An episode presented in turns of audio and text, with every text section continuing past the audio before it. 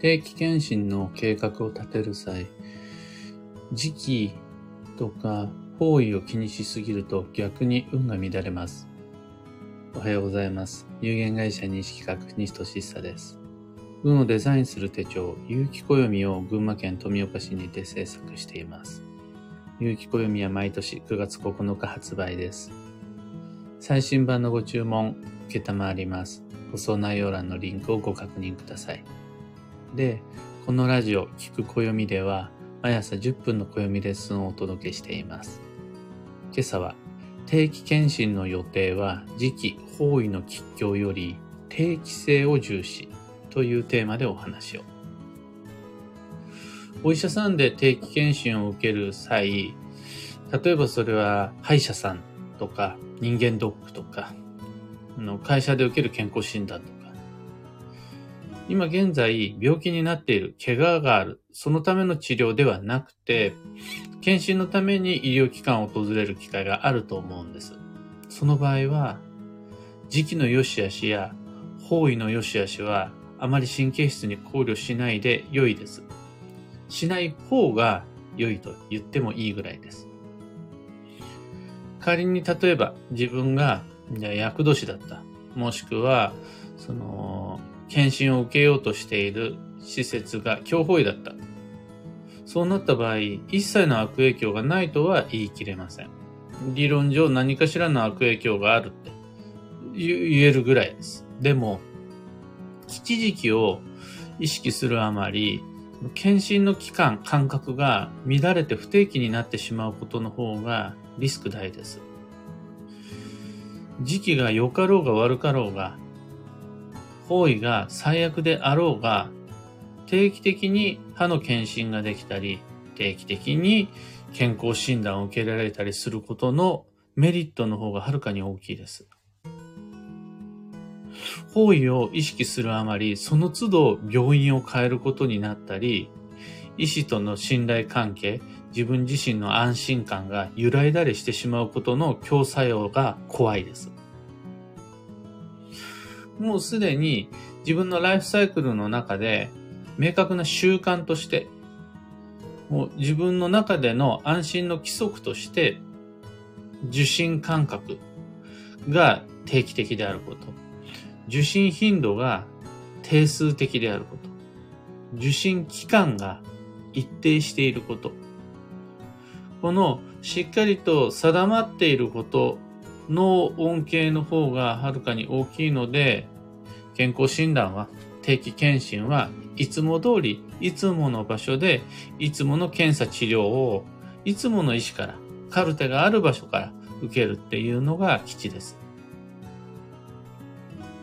これって実は、この定期性重視っていう考え方は、定期検診だけじゃなくて、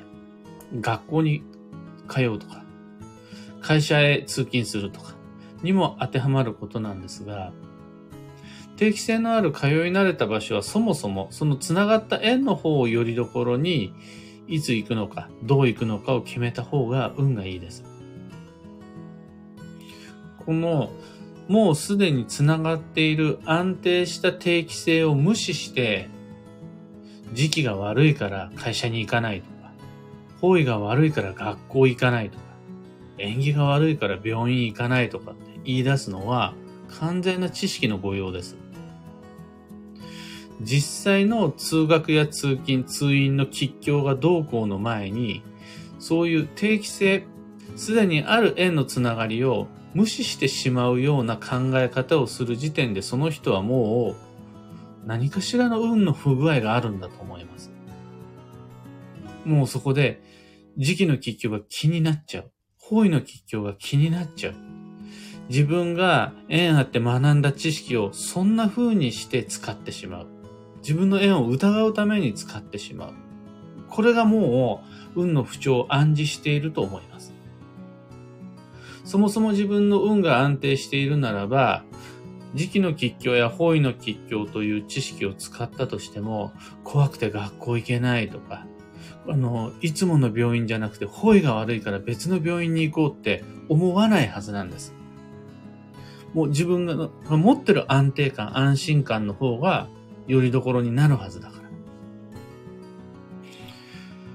というわけで、もしも、いつもの歯医者さんに定期検診にそろそろ行こうかなと思っている方、今日も明日も学校会社に行こうと思っている方、いらっしゃったら自分の持っているその定期性、定数性を大切にしてきちです。で、万一、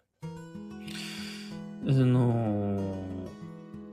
いや、どうしても今回に関しては、ちゃんと時期と方位を見たい、みたいな感じに、運のことを気にしたいっていう風になった場合は、それあの、検診の方じゃなくって、よく再検査ってなる場合があるじゃないですか。今回の検診はいつも通り、いつもの定期性の中でいつもの場所へ行きました。これはもう中途半端に神経質に運のことを意識しないで、いつも通りを優先していった方がいいから、それで行きました。ところが、検診の結果が返ってきた時に、ここに関しては要検査です。もう一回来てください。ちょっと本格的に治療の方向性を模索したいですみたいになった時には、例えばセカンドオピニオンを別の時期に受けるであるとか、他のお医者さんにも行ってみるとか、した方がいいです。その際には、じゃあ、土曜を避けて良い時期にもう一度再検査しましょうとか、もしくは、方位のいいお医者さんの中で治療を進めていきましょうとか。そそうなってからです。この、要再検査がない限りは、今年も来年も再来年も、いつもの時期に、いつもの場所で定期検診を受けるのが基地です。今朝のお話はそんなところです。ヒント見つけられたら、いいねをお願いいたします。二つ告知にお付き合いください。一つ目が、有機暦ユーザーのためのオンラインサロン、運をデザインする暦ラボに関して。ラボではメンバーと共有、交換したい運の知識を発信しています。有機暦を何倍も利用するためのノウハウをみんなで研究している感じです。新規の研究員常に募集中です。二つ目の告知が開運ドリルワークショップ2023に関して。開運ドリルでは新しい年の目標設定や行動計画のためのヒントとして時期の吉祥、方位の吉祥、運勢の良し悪しをご紹介しています。何をいつ、どうするのか、暦を目安にスケジューリングすることができます。料金は2500円、Facebook グループを利用したオンライン配信となります。2023年2月の3日、節分までまだまだご視聴可能です。豆まきを終えるぐらいまでに12ヶ月の運運勢、予定を一緒にデザインしまくりましょう。サロンモドリルも詳細のリンク先は放送内容欄に貼り付けておきます。さて、今日という一日は、2023年1月の7日土曜日、満月。この満月、なかなかいい塩梅でして、昨日が2022年度最上級の大吉日だったんですが、その余韻もし残ってるんであるならば、この満月という運勢に重ねて、さらなる助走の1月の再始動を進めたいところです。昨日ダイエット始めましたとか、昨日ジム通いを再開しましたとか、ウォーキングを新たに始めましたとか、勉強始めましたっていう方多いはずなんです。で、この昨日始めたことや再開したことを改めて今日、今日もやろう。今日もちゃんと続けよう。で、できると、再始動のその流れを生み出す推進力っていうんですかね。継続性、持続力が伸びるのでおすすめです。幸運のレシピは牛丼。これ、牛というよりは、丼の方に重きを置いて基地です。丼物が基地。ご飯の上に具材を乗せたスタイル。親子丼もいいですし、天丼もいいですし、海鮮丼も OK です。丼が基地です。ただ、あの、暦に、丼って一文字ポンって載せてても、何これ誤色って思われちゃうんで、最もポピュラーで家の近所に一番あり得る丼で牛丼って載せたんですけども、牛丼じゃなくても良いです。丼が吉です。なんなら家で目玉焼き丼を作って食べていただいても大丈夫です。今日のキーワードは計画、事前に手順を練る。物事の成果は段取りで決まるっていう感じです。これ別の言い方をすると、何かやることの成果の大小は、それをやる前の時点で決まる。未来は準備をしている時に決まってしまう。事前の準備こそが未来を左右する。みたいな日です。以上、迷った時の目安としてご参考までに。ところで、毎朝スタンド FM から配信しているこのラジオは、Spotify、Amazon Music、Audible、YouTube などでもご聴取いただけます。普段使いのいつも自分が音楽を聴いているアプリ、もしくはよく休み時間に使っているアプリの中でフォロー、チャンネル登録をしていただけると嬉しいです。見つけ方としては、その普段使いのアプリの検索欄にて聞く暦、または西としさで検索してみてください。それでは今日もできることをできるだけ、西企画西としさでした。いってらっしゃい。きこさん、おはようございます。すっかり完全に寝坊した上に、あのー、寝坊して起きたその腕の中に猫が飛び込んできて二度寝を誘うという罠にしっかりはまりまして、1時間遅れの配信となってしまいました。お付き合いいただきありがとうございます。ゆうさん、おはようございます。たかさん、おはようございます。かよさん、ひでみんさん、オペラさん、あかねさん、テノルさん、おはようございます。大変お待たせいたしました。しっかりちょうど1時間遅れでの配信となります。昨日、